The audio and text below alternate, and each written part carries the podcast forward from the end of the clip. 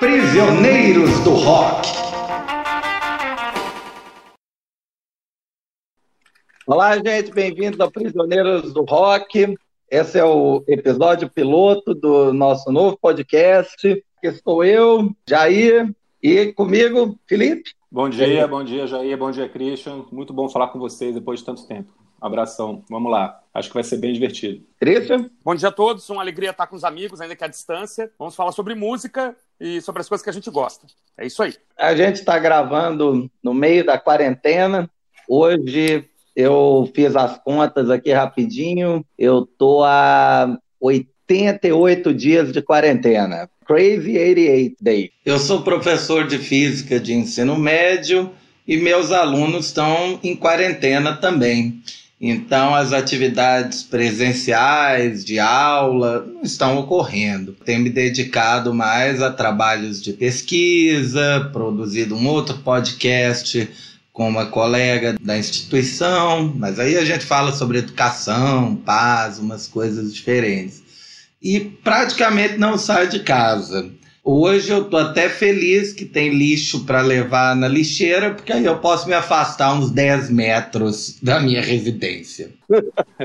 Como é que está a quarentena para você, Felipe? Cara, eu como não sou uma pessoa tão sociável assim, no começo a quarentena foi bem tranquila. Né? Não achei tão ruim ficar longe das pessoas, de ter menos convívio e tal. Lógico que com o tempo isso vai enchendo o saco, a gente vai cansando. Como dizia o Biquíni Cavadão, os dias passam lentos, né?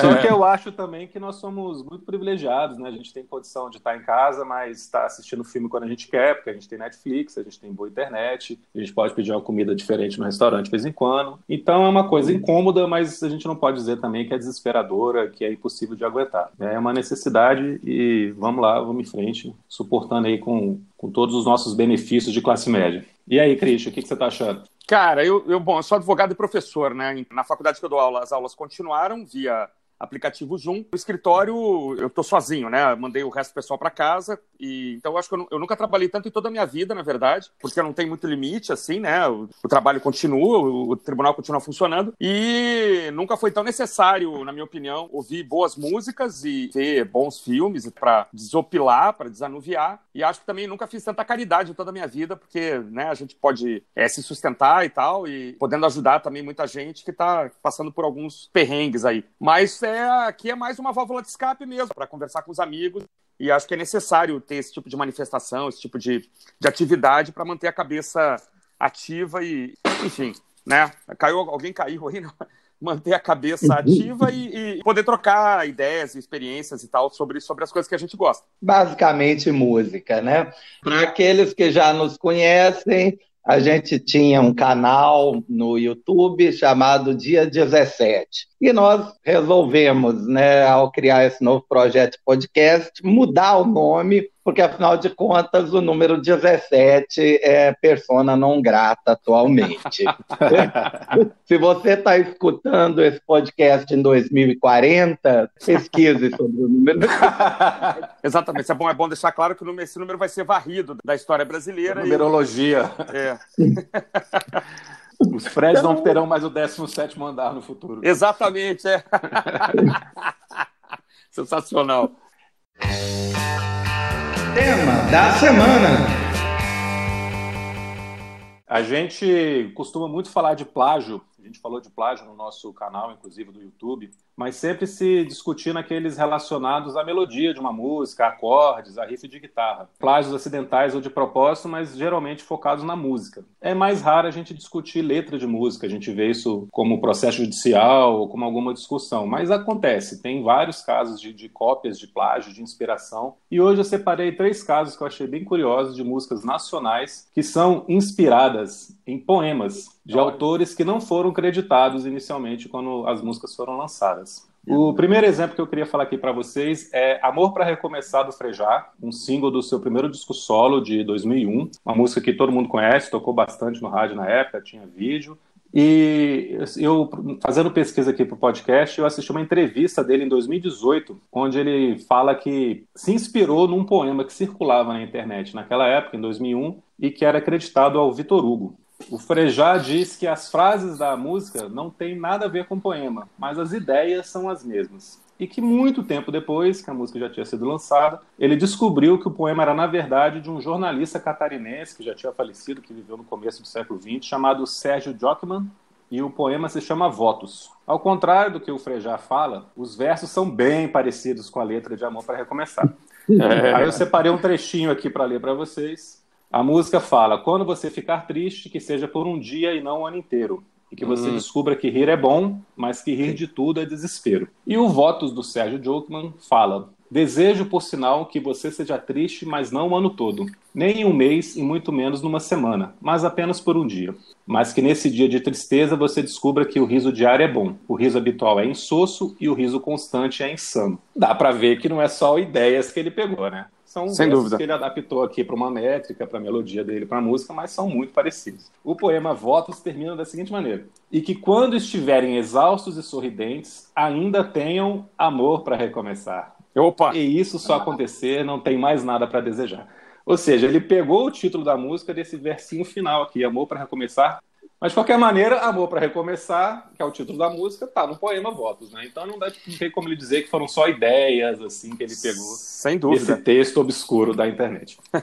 Vamos para o segundo caso, então. O segundo caso do dia, a música Epitácio dos Titãs, também de 2001, tá no disco A Melhor Banda de Todos os Tempos da Última Semana. Epitácio, acho que fez ainda mais sucesso na época. Inclusive ganhou o prêmio de vídeo do ano pela finada MTV, hum. vídeo do ano de público e de crítica. E Epitácio é claramente inspirado num poema ou numa prosa poética que circula por aí há décadas não é só uma coisa que começou a ficar famosa na internet, não. Ele está por aí há décadas e é muito difícil saber de quem é esse poema. Eu tive que fazer uma boa pesquisazinha aqui. Hum. Em alguns sites ele é chamado de Moments, ou Instantes em português, e a autoria é acreditada a uma americana chamada Nadir Ster, que eu não consegui achar nada sobre essa mulher. Há também quem diga que é do argentino Jorge Luiz Borges, hum. mas isso também já foi desmentido já não tem mais essa discussão.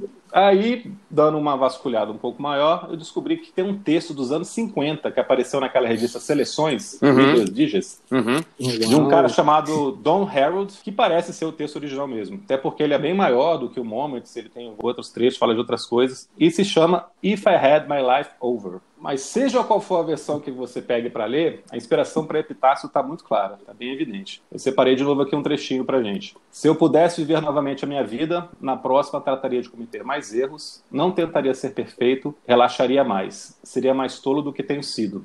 Na verdade, bem poucas coisas levaria a sério. Isso é uma tradução do Moments. Uhum. E o Epitácio fala: Devia ter amado mais, ter chorado mais, ter visto o sol nascer. Devia ter arriscado mais, até errado mais, ter feito o que eu queria fazer. Ou seja, novamente você pega ali, pegou ali a inspiração, adaptou para uma métrica de uma melodia de uma música pop e não teve nenhum tipo de, de, de referência, nenhum tipo de citação de da onde que veio aquilo. O Titãs é famoso por essas inspirações, né? Tem aquele caso de Corações e Mentes que eles copiaram do Gang of Four, a capa do, do, disco de covers dele é, é igualzinho uma capa do disco do Oasis. Mas, né, inspirações de, de coisas que estavam aí vagando pelo mundo. Por fim, o caso que eu achei mais engraçado, mais legal de todos. Em 82, o cantor Zé Ramalho lançou um disco chamado Força Verde, que começava com a faixa homônima. Pouco tempo depois, ainda em 82, a revista Veja publicou uma reportagem onde conta que um colecionador de revistas em quadrinhos, ao escutar a música, a faixa título do disco, percebeu que a letra lembrava muito um texto que ele tinha visto numa edição de gibi do Hulk.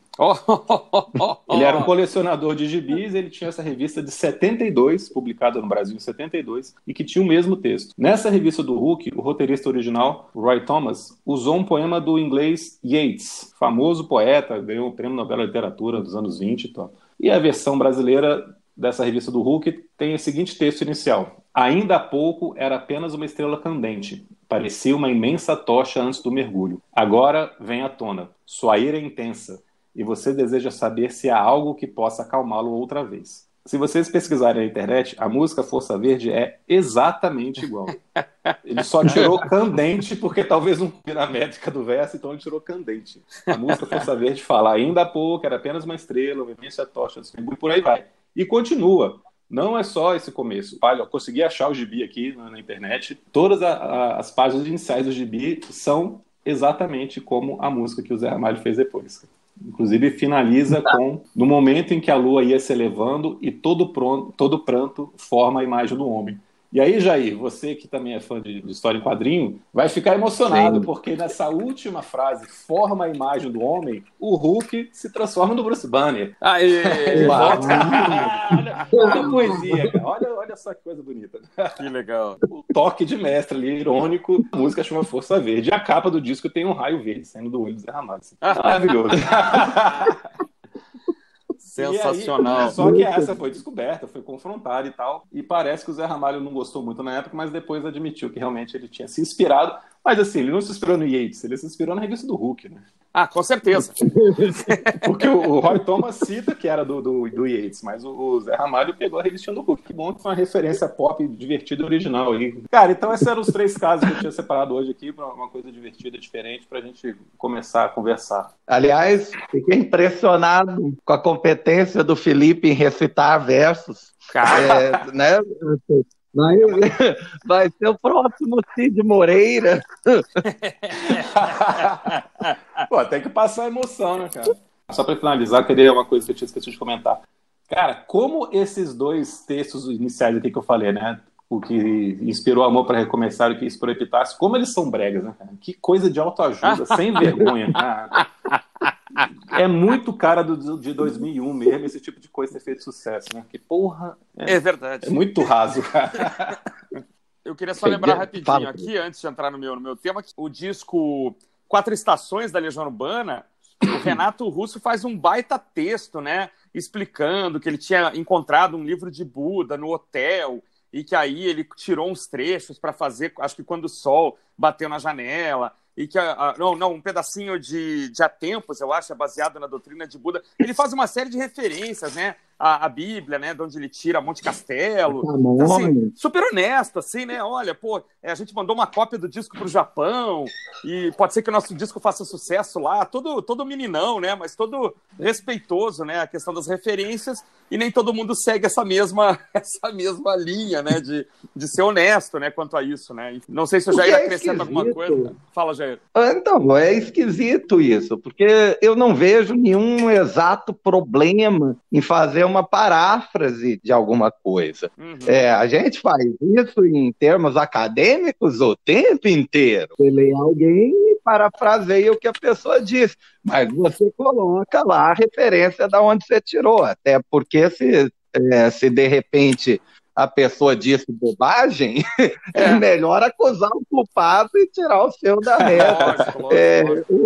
O grande problema de, desses plágios é isso, né? É a cara de pau, é a tentativa de disfarçar num momento é, em que já, já não é mais possível isso. O Zé Ramalho eu até consigo entender, tipo, 82 era muito difícil que alguém conseguisse pegar a referência. Agora, 2001 já tinha internet, né? É verdade, é verdade. É verdade, é mais complicado, é. né? Agora, isso levaria uma outra discussão, uma outra discussão enorme que não cabe aqui, que é se realmente o cara que copiou uma revista em quadrinho teria que pagar alguma coisa para quem traduziu o texto e tal. A lembrar que o Yeats também já morreu há muito tempo e tal, então já não teria mais um gasto, né, um perigo de um processo. Então a gente fica com essa dúvida, assim, é, o que, é referência, o que, é plágio. Isso tem sido muito discutido. Acho que a gente pode voltar a esse assunto num outro episódio, né? Eu acho. É, é, eu não sei se existe proteção em relação à tradução que foi feita, né? Porque ele copiou a tradução que o, o cara que fez a revista brasileira é. tinha criado em relação ao original que aparece na revista. Que também eu não sei se a revista o cara citou exatamente igual e tal, mas a tradução não, é eu... serviu de, de inspiração para o Zé Ramalho. Né? E eu, eu arriscaria protegido. dizer, viu? É, eu arriscaria dizer que se a gente achar a revista, talvez o cara nem esteja referenciado. Era um cara lá que sabia inglês, que fez a tradução e botou as letrinhas lá e não recebeu nem crédito por isso, provavelmente, né? Isso não é respeitado até hoje, né, gente? A gente é. agora que está vendo é, menção a nome de dublador em, em, transmissão, mesmo assim aparece por três segundos, né? E já sobe o, nome, some o nome dos dubladores. Isso é, isso é uma classe de tradutores e dubladores muito maltratada, na verdade, no Brasil há muito tempo, né? Ah, em história em quadrinhos, os roteiristas da turma da Mônica só começaram a aparecer, acho que nos últimos dez anos. É, eu era moleque, eu não sabia como é que o Maurício Souza conseguia produzir tanto em tão pouco tempo, né? Porque toda semana tinha oito revistas novas lá, Cebolinha, Mônica, Magalhães. Cara, esse cara é um monstro, né? Que nada, era uma equipe enorme, né? Trabalhando por ele e tal, enfim. Por hoje tá bom. É, agradeço aí a participação, Felipe, Christian, nesse episódio piloto. Espero que é, você que está nos ouvindo tenha gostado e sintonize, sintonize, que coisa velha, sintonize o próximo episódio desse podcast, Prisioneiros do Rock. Valeu, Abraço galera, foi muito vocês legal, dois. divertido. Até a próxima. Abração. Abraço a todos aí, abraço, Gris, até mais. Prisioneiros do Rock.